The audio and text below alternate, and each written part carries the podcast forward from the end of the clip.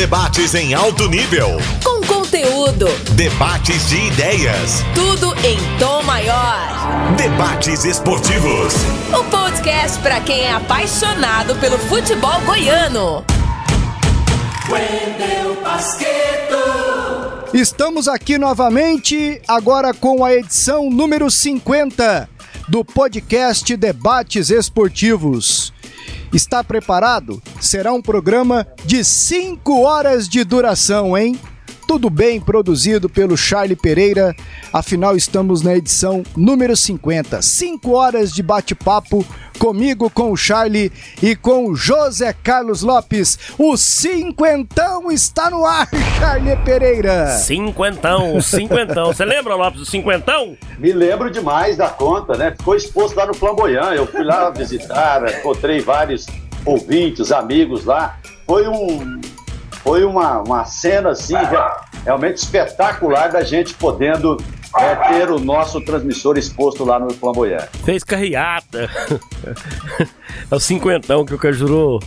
Que o Cajuru trouxe aqui o Que é o transmissor né? atual, é né? Até é hoje, até é hoje. Um baita, uma, uma baita potência, né? Não, vamos fazer só com o tempo regulamentar mesmo pra gente não extrapolar. Hoje tem, hoje tem transmissão, então a gente não extrapola. Todo dia tem transmissão, né? Pasqueto, um abraço para você, um abraço pro Lopes e o tema de hoje é um tema importantíssimo, um tema que aconteceu em Brasília e que tem reflexo aqui no Goiás, no Vila, no Atlético, no Anápolis, na Jataense, no Grêmio Anápolis, na Aparecidense, em todo mundo, né? Nos clubes do Rio, de São Paulo, do Nordeste, do Norte, do Sul, que é a lei do mandante. Isso, e antes de dar o salve inicial aqui pro Lopes, a gente daqui a pouco vai bater um papo com o advogado José Eduardo Junqueira. Ele tem um blog no site globesport.com que trata de assuntos jurídicos com viés ali pro viés do esporte, né? E ele vai bater um papo com a gente para falar da tramitação da lei do mandante, que já passou na Câmara dos Deputados, vai agora para o Senado, para depois a sanção do presidente da República, Jair Bolsonaro. E toda vez que eu falo no Bolsonaro, eu lembro de José Naurinho. Alô, José Naurinho, um abraço para você, meu querido. E aí, Lopes, tá tudo bem? Tudo bem, Pasqueto. Um grande abraço para você, para o Charlie Pereira, é, para o doutor José Eduardo Junqueira. É, é um tema legal, né? Bastante atual, porque o futebol brasileiro está tendo essa oportunidade aí de ter essas inovações. Para muita gente vai ser é, uma lei que vai facilitar aí a vida dos clubes, a negociação com as televisões que vão fazer a transmissão dos jogos, abre essa possibilidade aí de a gente ter mais é, canais de televisão também, a transmissão das competições. É, certamente teremos a oportunidade de abordar outras leis dentro do esporte aí, dessa, principalmente ligadas ao futebol, como a Lei Pelé, que sofre agora uma modificação né, no artigo 42A, com essa aprovação é, dessa Lei 2336 de 2021.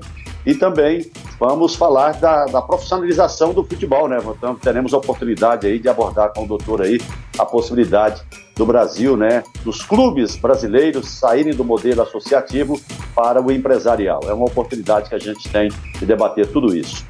Tiro de meta. É hora de colocar a bola em jogo. Bom, pessoal, e como anunciamos aqui no início do podcast Debates Esportivos, está conosco o advogado José Eduardo Junqueira.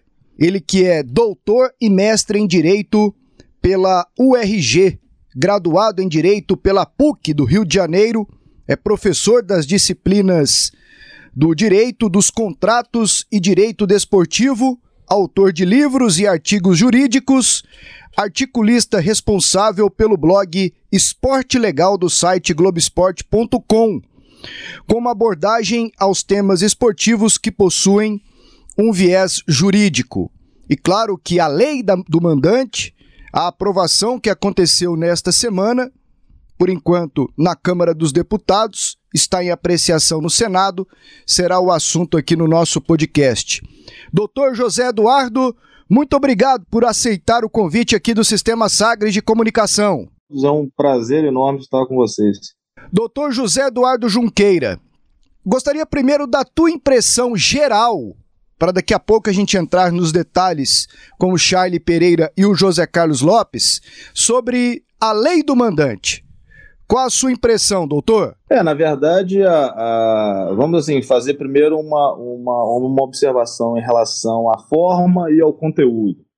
É, primeiro, em relação à questão da forma do processo legislativo, é, enfim, agora esse tema sendo regrado é, pela via procedimental de uma lei formal, corrigiu-se o que foi, um, a meu juízo, uma, um equívoco é, inicial que foi o regramento da matéria via medida provisória. Não sei se vocês recordam, mas a primeira vez em que houve a apresentação desse tema é, deu-se por meio de uma medida provisória e os pressupostos constitucionais para edição de uma medida provisória são urgência e relevância do tema. Então, é, é, a despeito assim, de nós entendermos que esse era um tema que deveria ser tratado, é, entender que ele é muito urgente ao ponto de justificar é, a exceção legislativa, que é a edição de uma medida provisória, como foi feito inicialmente, isso me pareceu um grande equívoco, e equívoco esse agora que está sendo é, é, sanado através da adoção da medida legislativa que é adequada, que é o tratamento via lei ordinária, com é, análise bicameral pela Câmara dos Deputados, pelo Senado Federal e depois, posteriormente, encaminhando o tema à sanção presidencial.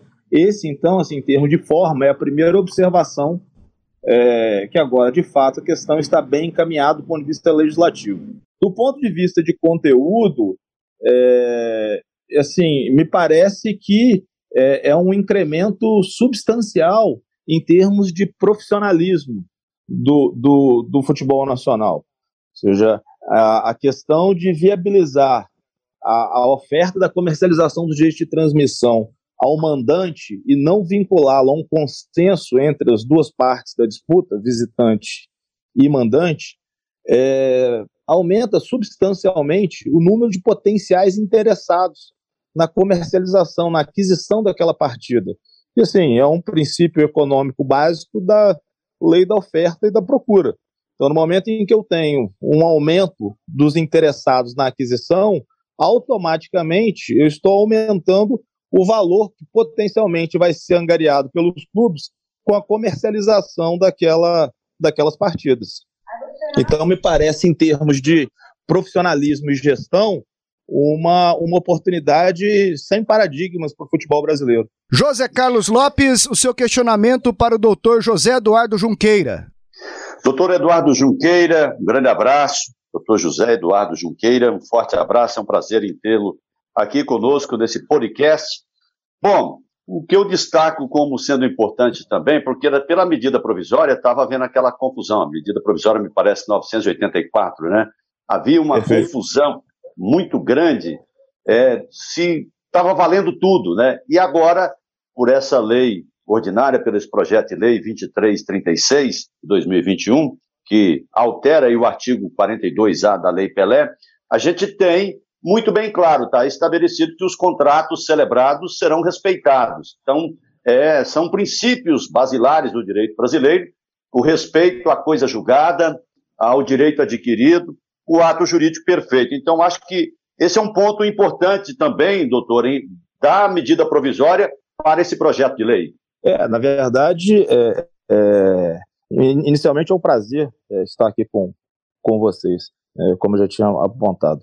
É, essa, essa, esse me pareceu essa, essa emenda legislativa me pareceu assim o grande, o grande destaque. E aí eu acho que supera até a questão da, da, da, da do regramento da matéria propriamente dita. Ou seja, hoje os conceitos de segurança jurídica, de previsibilidade jurídica, é, são ativos que o Brasil deveria, do ponto de vista legal, é, recebê-los de forma permanente, não só nesse tema específico. A gente paga um preço muito alto por não termos previsibilidade jurídica nos contratos. E aí, na grande parte, infelizmente, das esferas negociais.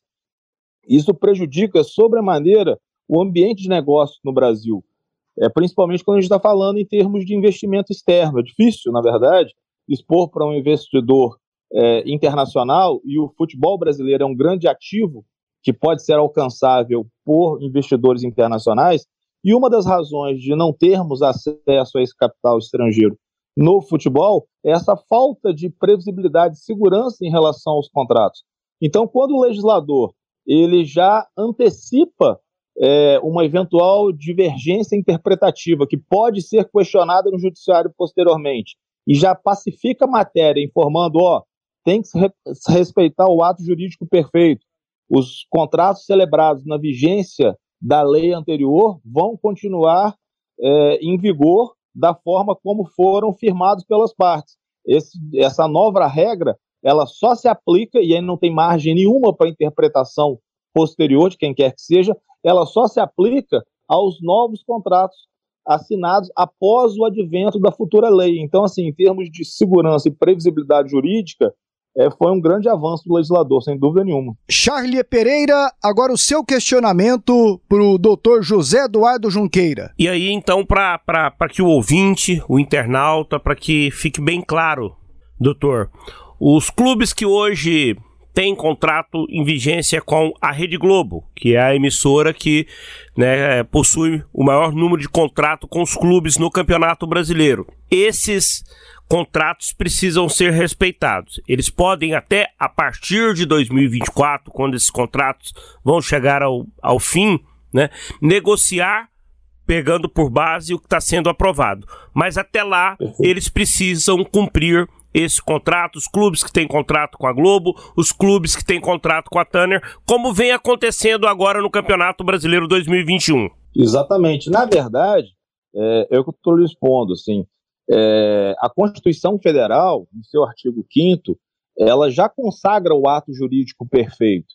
A rigor, isso que nós estamos tratando, que foi é, é assim, um grande incremento, uma grande contribuição do legislador em termos de legislação, em termos de segurança jurídica, em condições normais, sequer precisaria a esse detalhe, porque a Constituição Federal garante é, é, é, a segurança em relação ao ato jurídico perfeito. O que é o ato jurídico perfeito?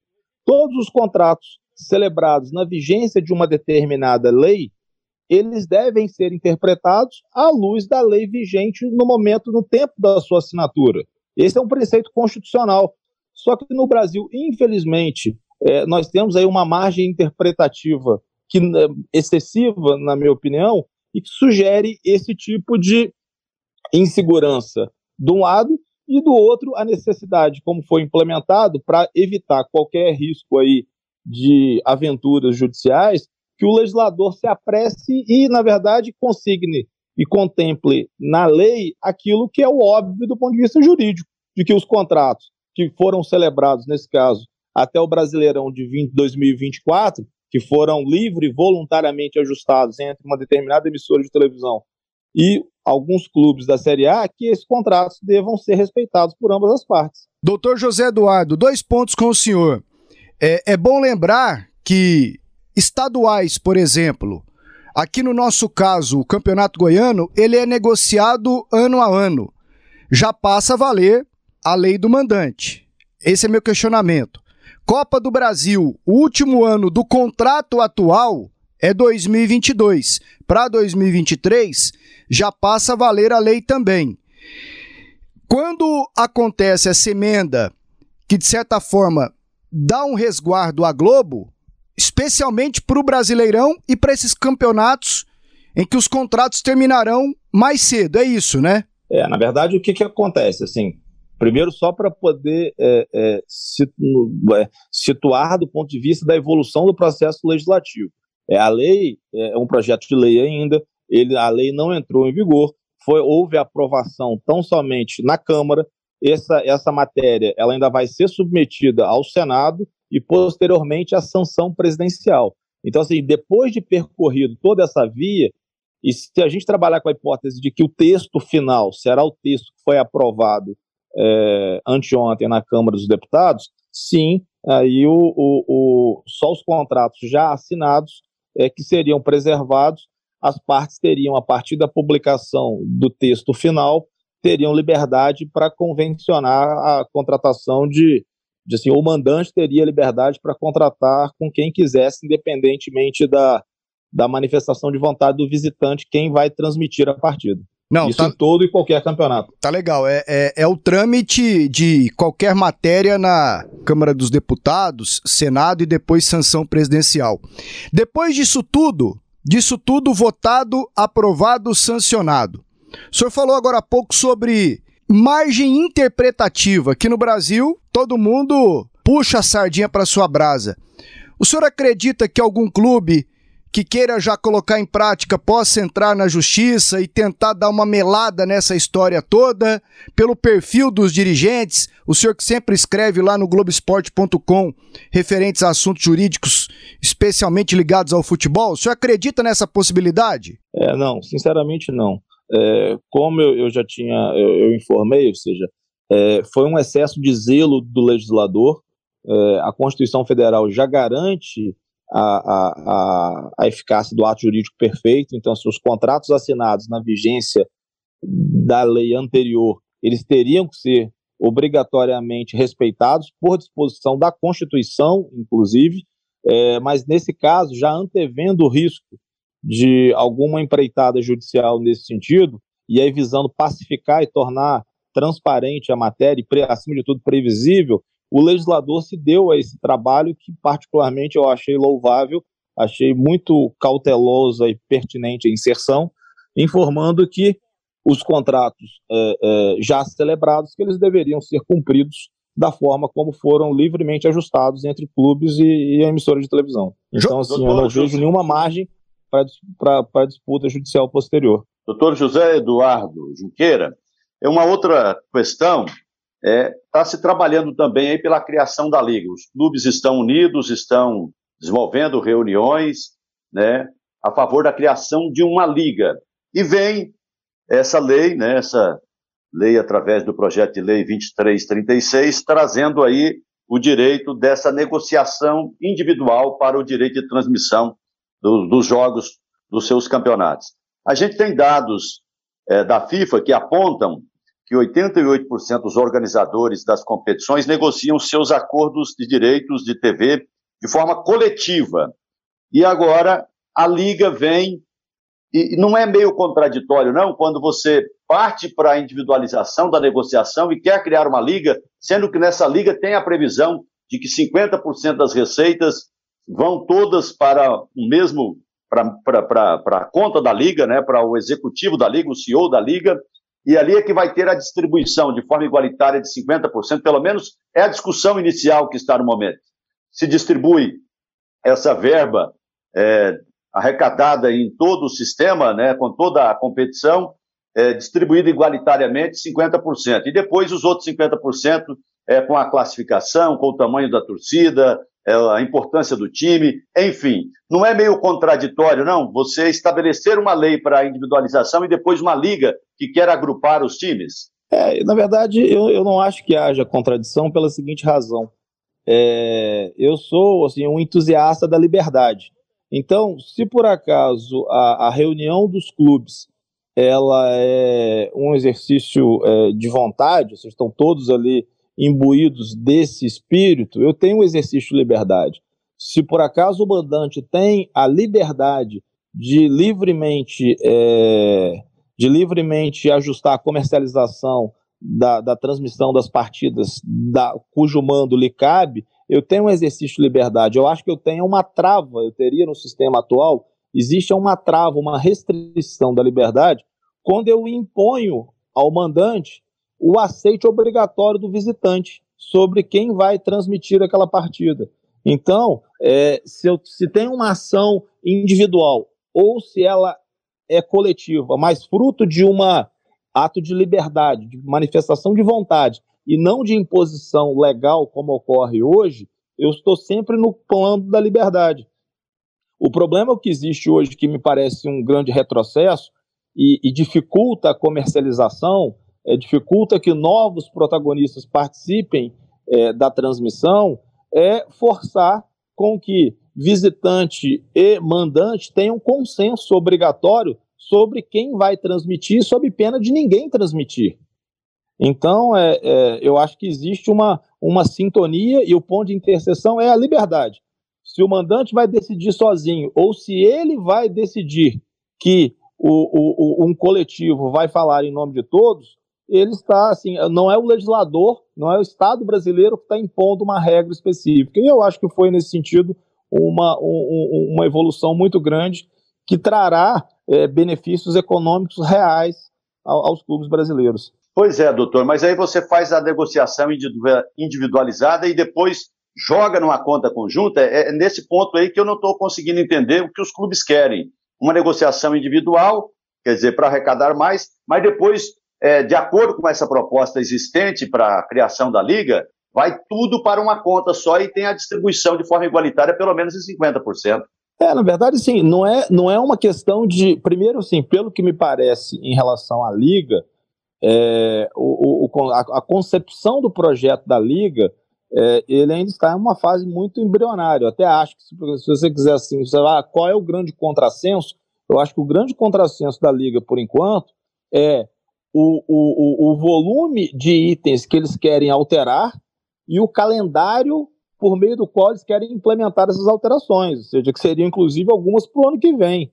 Então, é, não me parece que a gente tenha tempo hábil sequer para implementar na prática um volume de, de alterações tão complexas como eles estão implementando. Agora, de novo, em relação à questão do dia de transmissão, eu acho que o que é importante é os clubes, é, é, a transmissão, as partidas, elas são um ativo dos clubes, ou seja, os clubes são os protagonistas, eles são a, a, razão, a razão de existir dos campeonatos.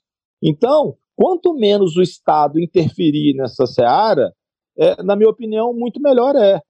Então, se estabelecer o seguinte, ó, a regra é o mandante, e na verdade há uma igualdade de. Ninguém vai ser prejudicado, porque os mandos de, de, de partidas são é, idênticos entre todos os participantes.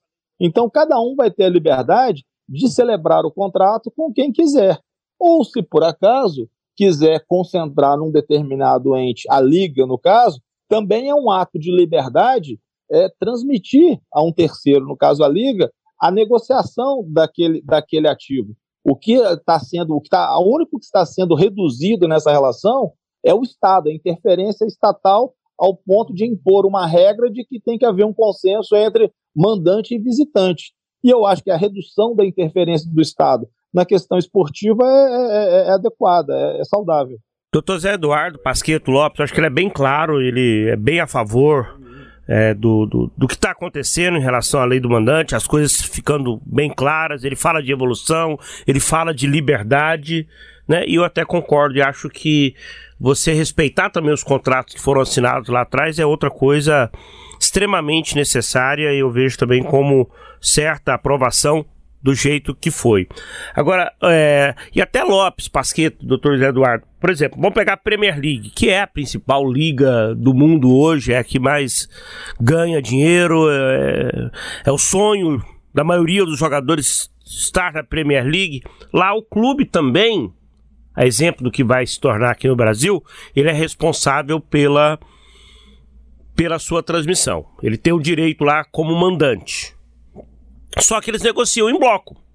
Né? A Premier League negocia em bloco e é o que tende a acontecer aqui no Brasil. Agora, doutor Zé Eduardo, já começa certamente esse ano, no mais tardar, na virada do ano, né? As negociações para 2025, 26, 27, 30.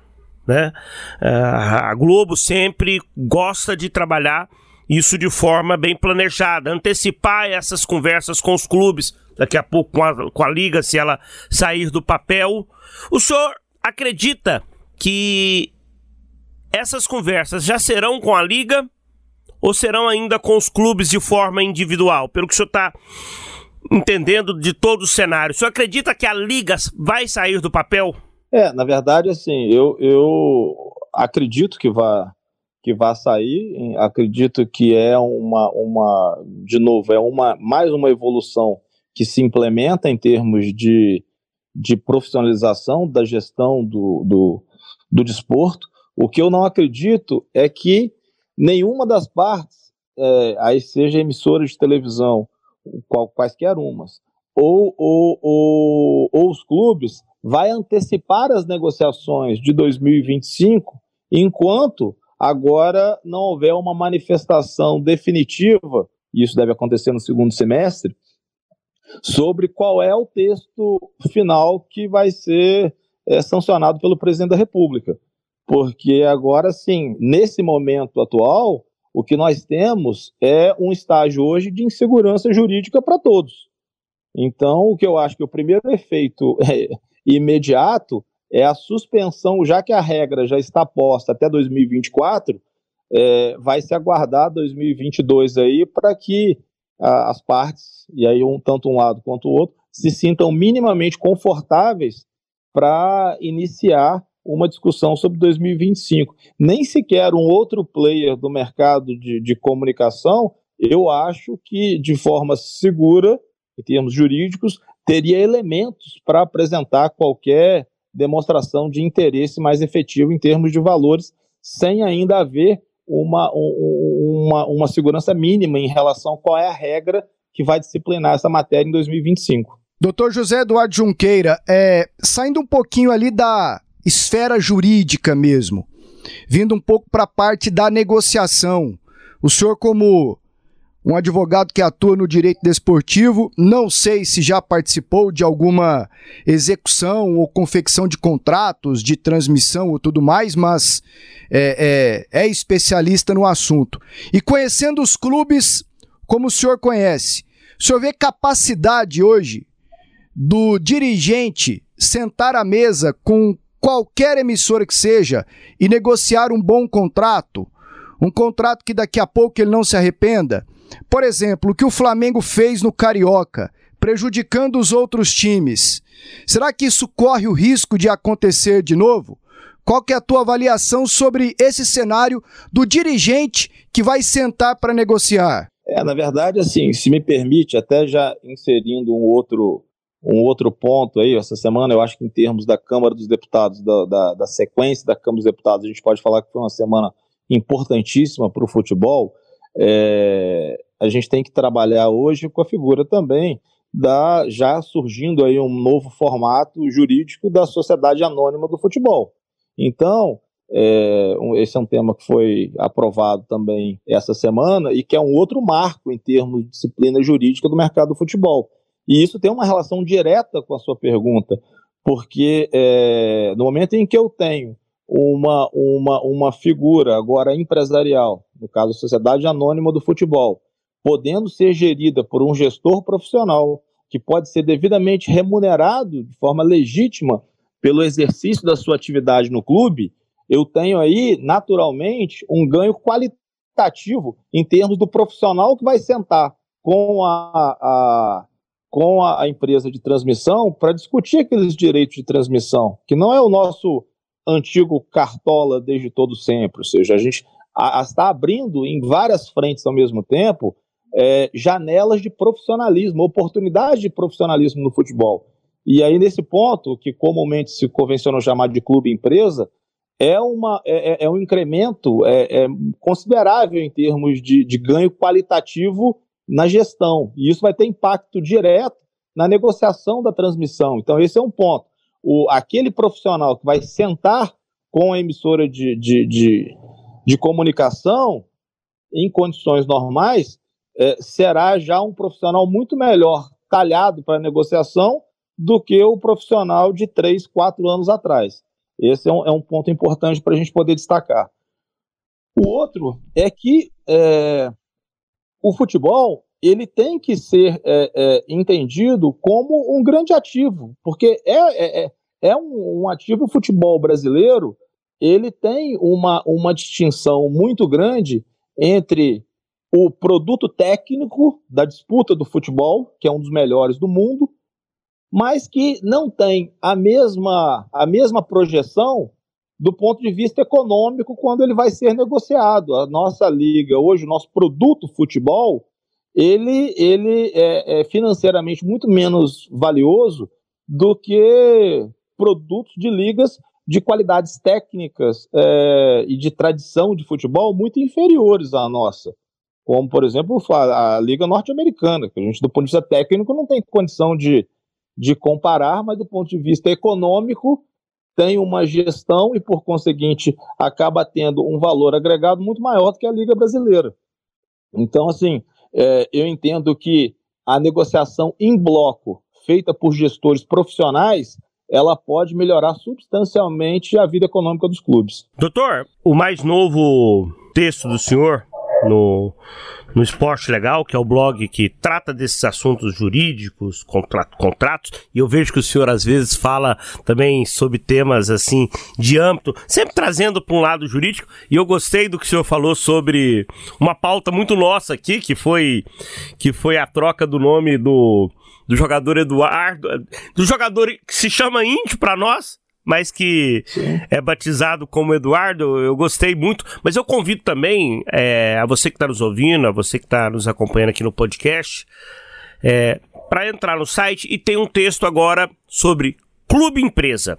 O futuro é agora. É uma visão que o doutor José Eduardo faz sobre a aprovação aí do clube empresa. E eu queria saber do senhor o que, que tem de vantagem e o que, que tem de desvantagem para quem quer entrar, se tornar um clube empresa?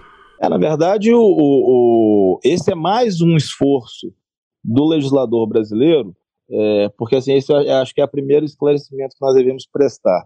É, as pessoas estão tratando essa matéria como se fosse algo inédito, como se fosse assim é, uma grande é, é, oportunidade em termos de um momento histórico da conversão do nosso modelo de associação civil sem fim lucrativo, que é o modelo de constituição de 18 dos 20 clubes da, da Série A do Brasileirão. Então, somente o Cuiabá e o Bragantino já são sociedades empresárias, todos os 18, é, e aí nós estamos colocando os 18, é, os maiores e mais tradicionais clubes do país, são constituídos e operam sobre o formato de associação civil sem fim lucrativo.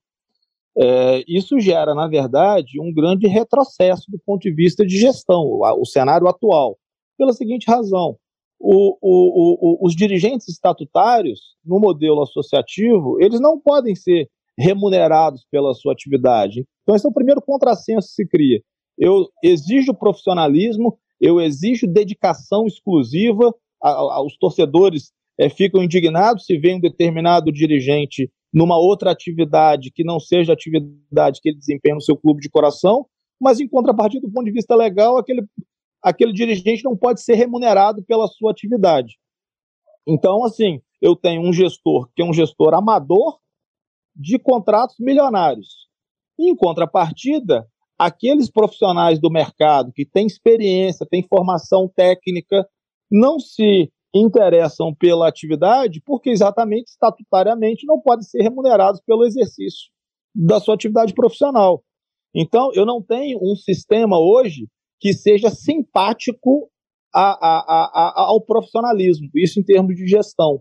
No momento em que eu tenho um modelo de sociedade anônima, que no caso lá a sociedade anônima do futebol, é, a primeira observação, então, a primeira vantagem, eu tenho aí a possibilidade de ir ao mercado e contratar grandes gestores para gerir as nossas grandes marcas, porque os, o, a, os, a nossa entidade de futebol, na verdade, são grandes marcas que movimentam contratos milionários e que devem ser geridas com toda a cautela e o refino técnico que grandes profissionais de outras grandes companhias é, poderiam contribuir para o desenvolvimento dessa marca. Então, o primeiro ponto, em termos de profissionalismo, é a admissibilidade de é, uma gestão profissional e, sobretudo, remunerada para os clubes. Segundo ponto, seja, principalmente aí para os clubes é, é, que têm uma dificuldade, estão experimentando uma dificuldade de caixa mais acentuada. É, eu tenho, sendo uma, uma, uma, uma entidade empresarial, a, o direito de, eventualmente, solicitar uma recuperação judicial ou extrajudicial, e assim poder programar e alongar o pagamento das dívidas, escaloná-las, ao, ao, ao, ao, invés de receber aí é, penhoras que bloqueiam a receita do clube, bloqueiam é, é, é, é valores que estejam em suas contas bancárias e dificultam a gestão. Eu tenho a possibilidade, do ponto de vista tributário, de ter acesso a um cenário tributário muito mais vantajoso, que é o pagamento de uma alíquota única de 5% sobre a receita mensal do clube para custeio de toda a sua tributação federal e previdenciária. Então, assim, eu tenho uma redução direta, já imediata, nos custos tributários e previdenciários dos clubes. É, quarta vantagem, eu tenho a possibilidade de emitir ações e debêntures, que são é, instrumentos, são ferramentas que os clubes passam a ter para ter acesso a recursos em bases financeiras, em termos de juros, muito mais vantajosas do que aquelas que eles conseguem no, no mercado financeiro com os bancos, em que eles pagam os juros onerosos, até porque é, o histórico de inadimplência dos clubes também é, não dá aos bancos a certeza do pagamento, e isso tem impacto direto, todos nós sabemos, na taxa de juros que é cobrada. E quando eu, eu sou constituído sob um formato de sociedade anônima, e será oportunizado aos clubes que assim seja, eles passam a ter o direito de emitir ações de debêntures e aí ter acesso a, a, a recursos na economia direta, na economia popular propriamente dita, fora do mercado financeiro, em bases financeiras muito mais favoráveis. Então, é, é um volume enorme de vantagens, de oportunidades que são, que são concedidas aos, aos clubes e que eu espero que dessa vez eles se sensibilizem pela necessidade de abandonarem o modelo associativo e se constituírem sob um formato empresarial. É, o único, se você for perguntar o seguinte para mim, ah, José Eduardo, o que, que você acha que ficou faltando, ficou aquém da expectativa é, nessa legislação que foi aprovada essa semana? Eu acho que faltou por parte do legislador uma, um maior incentivo para que haja a migração. Por exemplo, se nós utilizarmos aí como parâmetro de análise o que foi feito na Espanha e em Portugal, nós veremos que o, tanto o, o legislador português quanto o legislador espanhol estabeleceram que os clubes teriam a liberdade de ficar no modelo associativo, desde que eles comprovassem a sua saúde financeira mensal através da exibição do seu balanço patrimonial. Se eu tiver um resultado positivo, eu posso escolher qual modelo eu quero. Se eu não tiver um resultado positivo, eu sou obrigado a mudar para o modelo empresarial. Isso é, na minha opinião, é, seria o próximo degrau que eu acho que o legislador brasileiro poderia se aventurar caso voluntariamente os clubes, aí por ato de consciência, principalmente aqueles que estão numa condição é, financeira muito desfavorável, que eles não entendam que esse, essa migração é necessária para que eles virem essa chave aí em termos de realidade financeira. José Carlos Lopes, seu último questionamento para o doutor José Eduardo Junqueira. Ele trouxe muitas informações, né? Muito, muito conteúdo, muito conhecimento nessa área e enriqueceu também trazendo aí essa possibilidade é, do Brasil ter é, o futebol profissional através da sociedade anônima né, do futebol. Doutor Zé Eduardo, aproveitando aí, deu para ver que o senhor é bem liberal, né, pela liberalidade, mas uma coisa me incomoda no futebol brasileiro e, e às vezes até no futebol mundial. A gente está vendo lá o Donnarumma agora com o Milan passando por esse, esse problema. O clube formador, ele tem lá algumas proteções, inclusive nas futuras é, transferências, né? É, ainda tem lá uma pequena participação, mas me incomoda muito hoje ver muitos jogadores saindo jovem por conta dessa pressão é, dos direitos federativos. O clube não sabe, não tem aquela certeza de que todos vão ser talentosos, todos vão dar jogadores, e aí acerta contratos com um, com outros, e chega num determinado momento, é, o empresário comanda, ele tem o controle do atleta de futebol, e o clube fica inferiorizado nessa negociação para renovação de contrato.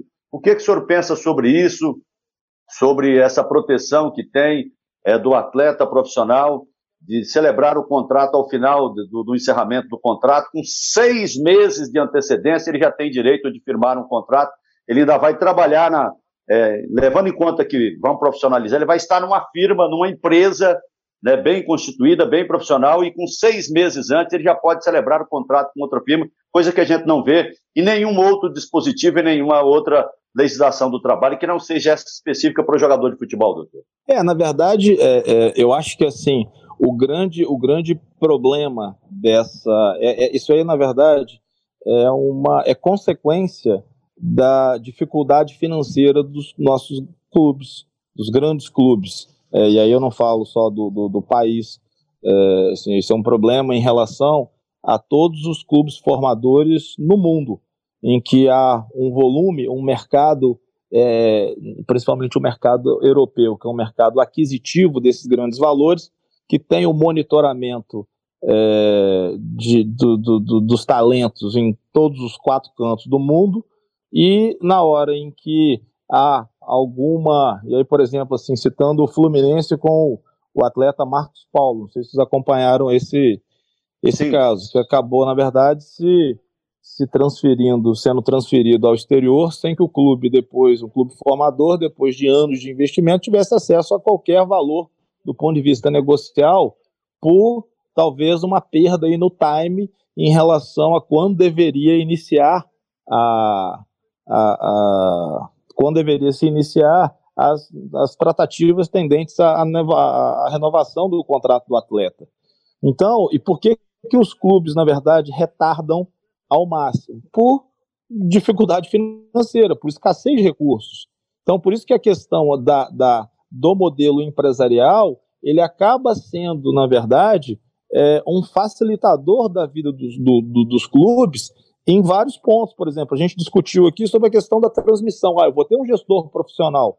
Segundo, no momento que eu tenho um gestor profissional e eu tenho uma instituição que tenha mais recursos, ele, primeiro, ele vai melhorar a análise técnica sobre qual, quais jogadores deveriam, devem ser priorizados se eles não conseguem renovar os contratos de todos os jovens valores, porque ele também não pode, é, é, ele não tem condição de fazer um contrato longo com e correr o risco de colocar um clube aí três, quatro anos pagando um atleta que por alguma razão ele não ele não prosperou como poderia ter prosperado. A gente sabe que a atividade do futebol ela é uma atividade muito complexa, porque não é tão somente o, o, a qualidade técnica. Eu tenho a qualidade técnica, eu tenho a aptidão física, eu tenho o vigor físico, se aquele atleta de fato ele vai é, é, manter a sua integridade física durante tantos anos, ou se ele tem uma possibilidade de lesões prematuras.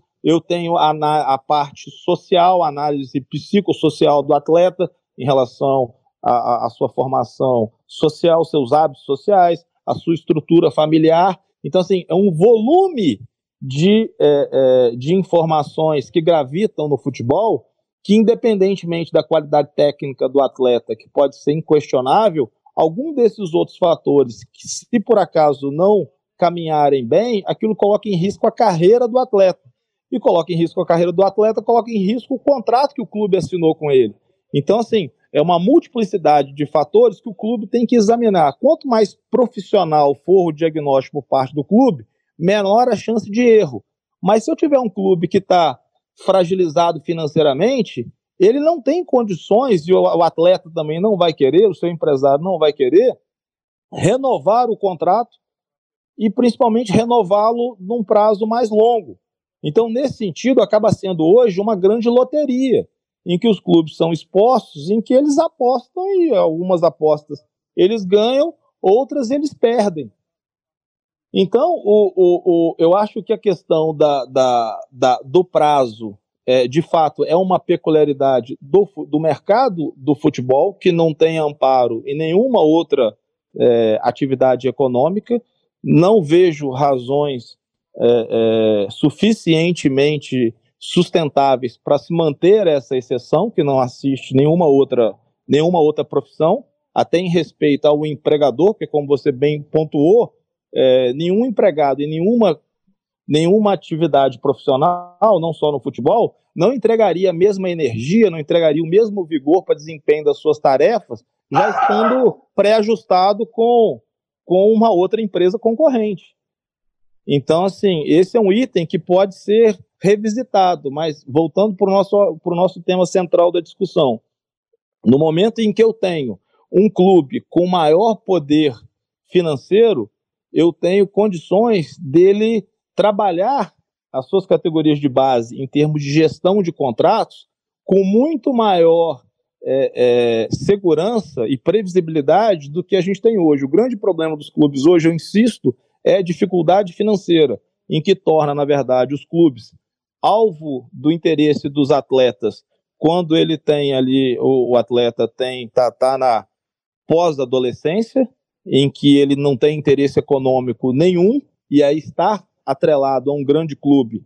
É, é importante para a formação, mas no momento em que se aproxima a profissionalização, ou a profissionalização sendo recém é, é, o clube deixou de ser atrativo para o empresário, deixou de ser atrativo para grande parte dos jovens que já passam a pensar em uma, em uma transposição mais rápida possível para o exterior. Então, os nossos clubes aí, eles infelizmente acabam hoje sendo utilizados como uma escada de crescimento. Eles são o meio do caminho. Na hora de performar a vantagem financeira do investimento, eles são retirados da, da escala de negociação em que o jogador acaba tendo uma vantagem financeira muito grande, o empresário passa a ter uma vantagem financeira muito grande, o clube europeu passa a ter uma vantagem financeira muito grande, porque adquire um, um a preço é, muito acessível, ainda mais com a questão cambial, que lhes é amplamente favorável, um produto que foi carregado até ali pelo clube nacional. Então, o clube nacional ele absorve é, todo o investimento, todo o peso de levar o jogador até um período de amadurecimento para torná-lo apto ao exercício profissional do futebol e na hora de monetarizar esse investimento, ele é simplesmente retirado da, da escala de negociação ou recebe módicas, módicas remunerações, como a gente está acostumado a ver. E isso só é possível, insisto, por conta da nossa fragilidade financeira. No momento em que a gente é, capacitar os clubes a uma maior é, é, aptidão financeira, por exemplo, um clube, para citá-lo aqui, o Flamengo. O Flamengo sofre é, muito menos esse impacto do que o Fluminense sofreu há alguns anos, e o Fluminense é um, tem se apresentado como um formador é, muito mais fértil e acaba não fazendo negociações tão adequadas por conta da sua é, é, da sua dificuldade de caixa, da sua dificuldade de liquidez. Doutor José Eduardo Junqueira, foi ótimo papo, bem esclarecedor e informativo. Obrigado por aceitar o nosso convite aqui. Tô, assim, é advogado, brilhante advogado, jurista, mas é torcedor claro. do futebol. Conversando com ele aqui antes, é torcedor do Fluminense. Eu fui tentando lembrar jogadores goianos que brilharam com a camisa do Fluminense. Nós tivemos no início da década de 80 o Cacau, né? Que aqui no Goiás, jogou no Corinthians, jogou por lá também. Mas o Rony, Rony Gol fez... É, o Rony quando nasce não era Tocantins ainda, depois que Alvorada vira, vira Tocantins, né? Sim. Mas é um grande nome, o Rony com certeza. É um, é um grande personagem que defendeu as cores o Kleber do Fluminense. Guerra. Kleber Guerra, goleiro. O goleiro de Buriti. Duro lembrar mais alguém. O Valdeir jogou no Fluminense? Acho que teve uma passagem já pequena. O The Flash? Foi, é, não foi, não foi nada. Jogou, jogou. Na verdade, ele, ele, ele surgiu pro futebol nacional com relevo no Botafogo e depois teve uma passagem rápida pelo Fluminense. E aqui em Goiás foi revelado no pelo Atlético. Atlético Clube Goianiense. Com certeza tivemos Perfeito. outros, com certeza, mas é dureza lembrar. Mas ah, o, Flumin... Adriano, o Adriano Magrão, pô. É. O Adriano Magrão, que era um personagem histórico, o Dr. José Eduardo, ele que cruza a bola ou faz o lançamento pro Roger, hoje técnico do Fluminense, marcar o gol do título da Copa do Brasil de 2007 contra o Figueirense, então comandado pelo saudoso Mário Sérgio né, que faleceu no acidente da Chape, Adriano mas, Magrão. Mas normalmente o Fluminense, quando vem aqui, apanha, viu, doutor? Não, mas é, é, é eu é, sou um entusiasta do, do estado de, de Goiás, eu sou, sou advogado, mas também sou, sou pecuarista. É, Goiás é um estado que nos entusiasma a todos pela sua tradição, não só futebolística, mas principalmente pela, pela produção rural no agronegócio que vem mantendo a vida do nosso país. Então, vocês estão de parabéns. Eu fico muito feliz com o convite de vocês, fiquei lisonjeado de saber que eu tenho leitores como vocês. Foi um grande prazer. Parada obrigatória. Vamos ouvir e debater o que disse o boleiro, o professor, o Cartola. Solta a entrevista. E ainda sobre essa questão da lei do mandante e também da criação da Liga dos clubes aqui no Brasil. Nesta semana, nós ouvimos o Adson Batista, presidente do Atlético, aqui na Hora do Esporte. Aliás, o Adson deu um testemunho dos problemas que teve com a Covid-19, deu um testemunho sobre sua recuperação e esta entrevista completa em áudio e vídeo está no nosso canal no YouTube, no Sagres TV. Mas em duas oportunidades o Adson falou sobre esses temas específicos. Primeiro, sobre a criação da liga, mas antes da criação da liga, ele falou em um outro questionamento sobre a lei do mandante, que foi tema agora há pouco da nossa discussão e nosso bate-papo aqui com o doutor José Eduardo Junqueira. Vamos acompanhar. Eu tenho certeza e convicção, a gente estudou muito isso com alguns clubes. Essa lei do mandante vai trazer muitos benefícios para os clubes. Aí os caras, ah, vai ser importante para os clubes grandes. Não, vai ser importante para todo mundo, porque é, você, os clubes grandes precisam jogar com vocês, precisam jogar com a gente. Eles não vão, eles não vão jogar só entre clubes grandes. Segundo, os clubes emergentes pode fazer um pool também. Você junta aí cinco clubes, você fica maior que grande. Então, tem vários fatores, vai trazer mais receitas. O que nós precisamos, Zé Carlos, é, o Atlético sempre soube trabalhar com pouco. Sempre. Né? Tem hora que eu até assusto porque a gente tem um, um dinheiro em conta. Né? Porque eu nunca trabalhei com dinheiro em conta. E, e seguro pra caramba, porque se você brincar, você daqui a pouco não tenha nada. Dinheiro é, na mão é vendaval, né? Então a gente procura investir bem, segurar, ter uma, alguma reserva, mesmo que seja pequena, para alguma eventualidade, né? Eu não, dinheiro é, do Atlético que possa sobrar ou que alguma coisa, eu, eu sempre de deixar legado, não é negócio de investir em jogador para comprar, nós temos que ter capacidade de, de descobrir jogadores que têm qualidade e manter a nossa forma de trabalhar. O Atlético não pode dar o luxo de querer é, é, ficar aí comprando jogador ficar igual o Silvio Santos aí, quem quer dinheiro, né? Então, não é nossa linha, não é nosso perfil e humildemente nós vamos conseguir crescer de maneira consistente dessa forma que nós estamos administrando, fazendo o patrimônio, o Atlético evoluindo em todos os sentidos, todo dia tem uma obra, tem uma, uma melhoria no clube. Então eu entendo que esse é o, é o caminho para que a gente consiga é, fazer cada dia mais o Atlético maior. Esse o Adson Batista falando sobre a lei do mandante e ele aproveitou também para falar da criação da Liga de Clubes em um questionamento que foi feito pelo companheiro Charlie Pereira. Ouça também. Olha, a questão da Liga, ela é fundamental, Charlie, principalmente os clubes da Série B, porque vai ter divisão de lucro, vai ter é, contratos aliados à Série A. O Campeonato Brasileiro é um dos melhores do mundo, é competitivo, tem vários clubes com chance de ganhar. Né? Então ele tem característica própria, o povo gosta muito. Futebol dos anos 70 vai ficar só na memória. Né? 80, que eu acompanhei, é só na memória. Futebol hoje é tático. Você vai ver um jogo do, do Brasil dos anos 70, o cara dominava a bola meia hora e chegava o marcador. Era outro futebol, era um futebol clássico. E os caras eram muito bons, realmente, craques, né? Mas tinha muito espaço. Hoje é tático. O jogador naquela época corria 4,5 km. Hoje, o jogador corre quase 15, né? Então, é, futebol é tático, é competitivo. Então, aproveitando esses ganchos, falando que é, as pessoas, os saudosistas, ficam, ah, o futebol tá fraco, ah, o o futebol brasileiro não pré... Não, tem nada disso. Nós adaptamos ao futebol mecânico, tático, que hoje a Europa, todo mundo está à frente, porque é, é, entenderam tá, que o futebol hoje mudou. E dentro disso, a liga será importantíssima. Eu vou falar, porque eu sou um cara que eu tenho coragem até demais. Mas a CBF é um projeto de poder de poucos. Vê a guerra lá, ó, o presidente lá com acusações gravíssimas, não tem, não quer largar o osso. É projeto para poucos, projeto eterno, projeto de um bi na conta, jatinho, helicópteros. Cara, isso não dá. Futebol brasileiro, tudo bem, eles investem na base, futebol feminino. Aliás, futebol feminino ele precisa de entender que ele vai ter que trabalhar demais para poder chegar num nível aceitável, porque a gente está aí mexendo com esse futebol feminino porque é obrigado, porque não tem apelo, não tem qualificação, Fica aí a marca do clube apanhando de todo mundo.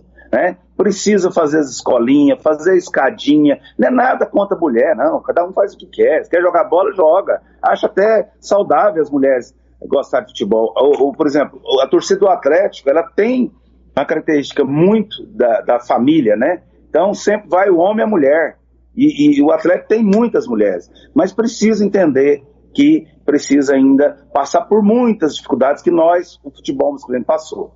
Eu não sou contra o futebol feminino, mas hoje é pior que amador. Pior. E eu não vejo nenhum time no Brasil de encher os olhos.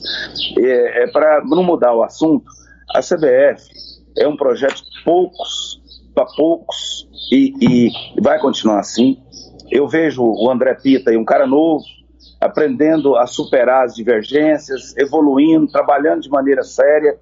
Um cara que poderia até representar o Centro-Oeste. Eu penso dessa forma, né? Porque eu vejo que é, a postura da pessoa tentando trabalhar. Hoje nós não temos é, condição de discutir nada na CBF. A CBF está sem comando. Não tem. O Coronel Nunes lá, coitado, não tem a mínima condição. Então, é, a Liga, ela vem para não é para brigar, para fazer gestão diferente, como é a Espanha, como é os maiores, que é a Inglaterra, França, esse povo aí, né? Então, nós temos que buscar a liga porque ela vai trazer receitas. Ela não vai fazer uma série B menos de 12 milhões para cada clube, né? Porque é o mínimo para um clube. Eu já passei por isso demais. É o mínimo para um clube fazer um trabalho decente, para ter qualidade. Nós vamos ter um problema gravíssimo porque essa pandemia fez as bases parar. Daqui um tempo vai ter muita dificuldade eh, de, de jogadores. Daqui dois, três anos vão ter, vai ser os reflexos. Então, é muitas, muitas coisas que precisa realmente. A CBF investe em base, isso, aquilo, mas, cara, pega 500 milhões lá, faz eh, quem atingir metas, quem atingir metas, malandro que for lá para poder tirar dinheiro do clube, fora tem que atingir metas. O clube que atingiu metas, está equilibrado, divide lucros, ajuda os clubes a, a, a, a sobreviver. O Atlético, para poder chegar onde chegou hoje, precisou da, muito, de, da graça de Deus. Tinha época que eu falava assim: quem vai desligar a luz? E ninguém aguentava mais.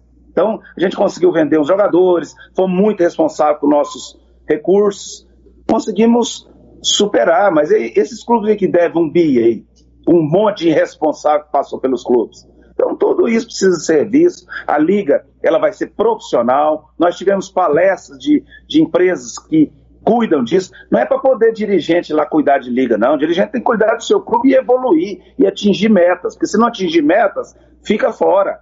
Não tem condição. Mas precisa ter um investimento maior no futebol brasileiro para que a gente possa equilibrar e competir com os melhores futebol do mundo em organização segurar os jogadores e os nossos talentos, que isso é o mais importante. Eu considerei dois pontos importantes nisso tudo que o, que o Adson falou, especialmente sobre essa questão da lei do mandante. Mas vocês fiquem à vontade para destacar outros pontos também, Lopes e Charlie. Que com a criação da liga, Claro, também com a lei do mandante, penso que tudo nesse momento é pensado em conjunto. Um time de Série B vai faturar pelo menos 12 milhões por ano. 12 milhões por ano. Dobra. Dobra. O e que, que ele ganha hoje, né? E que sobre negociações individuais de transmissão, o Adson propõe inclusive que clubes menores ou médios, como Goiás, Atlético, Vila Nova, quando estiverem numa mesma série, possam negociar em pool, em bloco, né? Porque eles juntos ficam maiores do que um grande. Foi o termo que utilizou aqui agora há pouco o Adson Batista. É, assim, um, uma coisa que eu acho que, que, que, acontece, o Lopes até fez esse questionamento ao Dr. José Eduardo, se já vai estar tá ganhando é, a situação da liga, para que ter essa discussão da lei do mandante? Eu acho que eles trabalham em duas frentes, né? Porque a liga não é uma certeza. Acho que a aprovação da liga ela vai ser mais complicada do que a aprovação da lei do mandante. Que está sendo aí, vai para o Senado e certamente vai ser chancelada depois de ter sido aprovada na Câmara. Porque passa pela CBF, a CBF não vai querer perder o poder, ela vai relutar. E a lei do mandante eles já conseguem. Né? Ano que vem, o Anápolis, a Aparecidense, ela, eles poderão negociar os, os jogos deles. Por exemplo, o Anápolis. Ele vai jogar com o Goiás lá no, no Jonas Duarte. Ele pode negociar com a TV Anguera, com a TV Goiânia, com a TV Record, com a TV Serra Dourada, com a TV Sagres, com qualquer stream de internet. Ele vai poder negociar sua transmissão. Para isso, claro, ele vai ter que criar know-how, condições, capacidade de negociação para viabilizar esse tipo de, de, de transmissão e ter retorno com as suas placas, com sua camisa e com o valor que ele vai cobrar para liberar a sua a sua transmissão. Mas olha, o, então eles trabalham em duas frentes: a aprovação e, e, e a criação da liga. Eu vejo isso. Agora, eu não enxergo ainda os clubes com essa capacidade. Não enxergo. Vai ser uma surpresa muito grande eles conseguirem terem capacidade, união principalmente, para avançar essas barreiras para a criação da liga. Eu acho muito difícil. Até hoje não, não, não foi visto unidade na história do futebol brasileiro. É difícil imaginar o que vai ser bom pro Flamengo vai ser bom pro Goiás, o que vai ser bom pro Corinthians vai ser bom pro Vila, o que vai ser bom pro Palmeiras vai ser bom pro Atlético. É difícil imaginar isso. Sinceramente, até hoje, né, os clubes intermediários para pequenos, eles estão imaginando que com a liga eles vão receber mais. Mas e os grandes? Eles vão aceitar receber menos, Pasqueto? O Flamengo vai aceitar receber menos? Não, não, não. É preciso de, um, de uma divisão mais igualitária. É preciso que, que, que exista uma competitividade maior. Eu não enxergo isso no Flamengo. Eu enxergo o Flamengo querendo sempre ser maior do que o Vasco, sempre maior do que o Fluminense, o Corinthians, o Santos e muito maior do que os clubes intermediários. Lopes, e aí, o que você destaca nas palavras do Adson Batista? Basicamente isso que você trouxe, Pasqueta. Agora, essas previsões que são feitas, eu sempre sou desconfiado delas. É mais ou menos como chega ali no fim do ano, o ministro da Economia dá uma previsão, esse ano, os economistas, de uma maneira geral, né, dão uma previsão, a inflação esse ano vai ser tanto. E aí você tem o desenrolar do ano, os acontecimentos, né, é, que acabam impactando, né, é, na economia, nos indicadores da economia, e acaba que não se confirmar, o país vai ter um PIB, vai ter um crescimento de tanto, vai ter uma inflação de tanto. E você vem, o preço da gasolina sobe demais, o preço do petróleo é, é, não se colhe tanto no agronegócio como estava previsto. Enfim, tem coisas, acontecimentos que impactam aquela previsão. Então, acho que os clubes eles fazem essa previsão porque eles querem ganhar mais. Eles estão com esse olho grande para o bolo, para que esse bolo seja cada vez maior. Do outro lado, tem a, a, o, o, lado que vai pagar, é, a televisão que vai pagar. Então você tem é, uma outra parte, e isso acaba que a televisão também vai, ela vai, ela vai ter estratégias para isso aí. Às vezes ela também ela fala, agora eu vou pagar menos.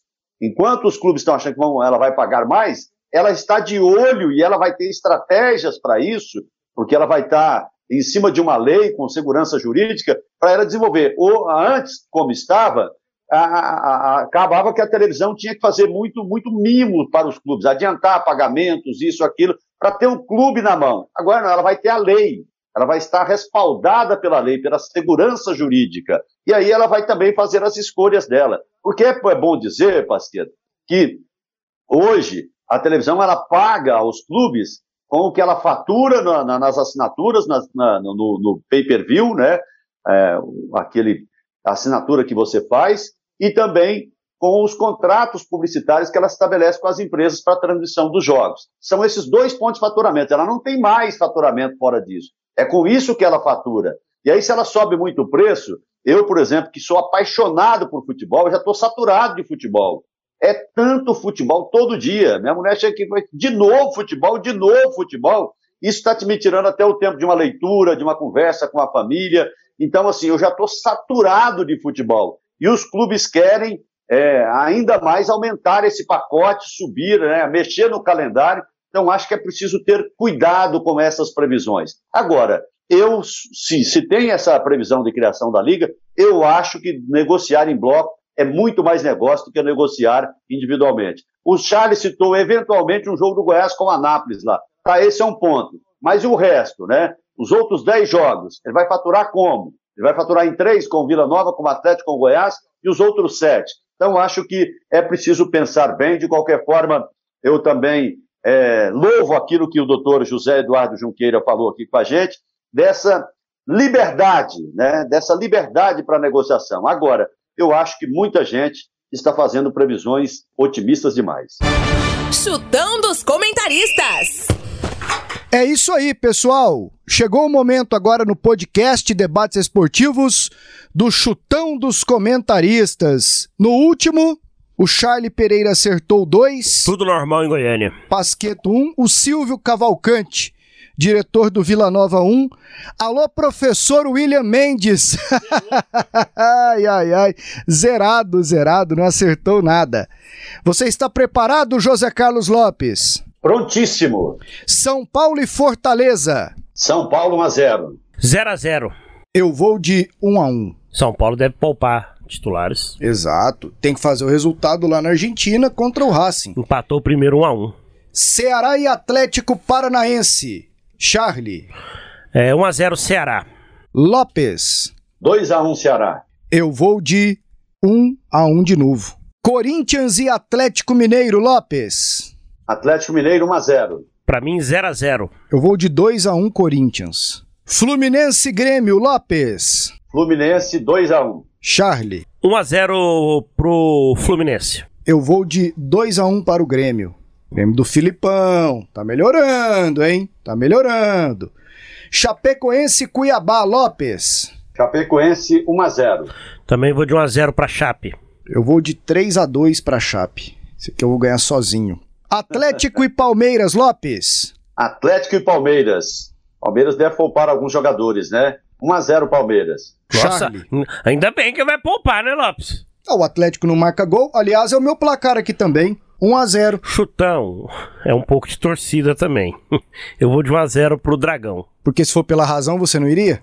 Não, o Palmeiras é favorito. Mesmo poupando titulares, o, o Palmeiras tem, tem, tem um time melhor. Eu encaro isso Ah. aqui com profissionalismo. Você não encara, se não? For, se, for, é, se for mudar para a torcida, aí eu acho que o Atlético já empata em Não. 1 a 1. Isso aqui é sério. Isso aqui é sério, esse chutão aqui. Existe, existe uma Não. premiação no final da temporada. Não é à toa que eu E sou eu- líder. E eu encaro com profissionalismo. Se você não encara, aí não é problema meu. Porque esse aqui é meu serviço. Entendeu? Tá bom, Roberval tá ali, celular desligado, mau sinal. exatamente. Bahia e Flamengo. Final de semana inteiro desligado. Bahia e Flamengo aqui, eu vou começar. Você devia desligar seu celular também no final de semana. 2 a 1 Você tá de folga. Eu de folga, bicho, com esse celular ligado no Twitter. Domingo é dia. Qual que é o jogo aí? Coloco pra quebrar. Bahia e Flamengo, monstro. É. 1 a 1 Aliás, se Bahia eu e tivesse, se eu tivesse com o celular desligado naquele domingo cedo, né? Nós estaríamos aqui sofrendo sanções nesse momento, igual Cuba sofre historicamente. Bahia e Flamengo, você falou um a um. Vai, Lopes. 2 a 1 para o Flamengo. Ai, meu Deus. Internacional e Juventude Lopes. Internacional 2 a 1. Nossa. 1 a 0 pro Inter. Ô, o time do Inter é doído, velho. Nossa, é doído, doído, doído, doído. Eu acho que esse Juventude vai empatar lá 0 a 0 Red Bull Bragantino. E do Bahia e Flamengo, o que, que você pôs? Eu coloquei 1 a 2 também. Eu havia colocado antes aqui. Red Bull Bragantino e Santos Lopes. Eita! 2 a 0 Bragantino. 1 a 0 Bragantino. 2 a 1 Braga. Peixe ganhou do Independente, hein? Na Sul-Americana. América Mineiro e Esporte Lopes. Meu Jesus amado. 1 a 1. Pra mim 1 a 0 pro América. 2 a 0 pro Coelhão, de Wagner Mancini. Goiás e Londrina. Lopes. 2 a 0 Goiás. 3 a 0 Goiás. 4 a 1 Goiás. Se o pintado não medrar, 4 a 1 Goiás. CRB e Vila Nova. Lopes. 0 a 0. 0 a 0 também. 1 a 0 CRB. É isso aí. Encerramos aqui mais um chutão dos comentaristas. Ô Lopes, hoje a música é contigo, garoto. Capricha, Deixa Lopes. comigo. Capricha, capricha porque 2022 tá esperando. E Esse o país é lindo, maravilhoso. Esse seu país lugar tá, merece. seu né? lugar, seu lugar Você tá tá- guardado. Pois é, esse país é lindo, maravilhoso, merece sempre ser cantado em prosa, em verso. Gal Costa, Aquarela do. Brasil,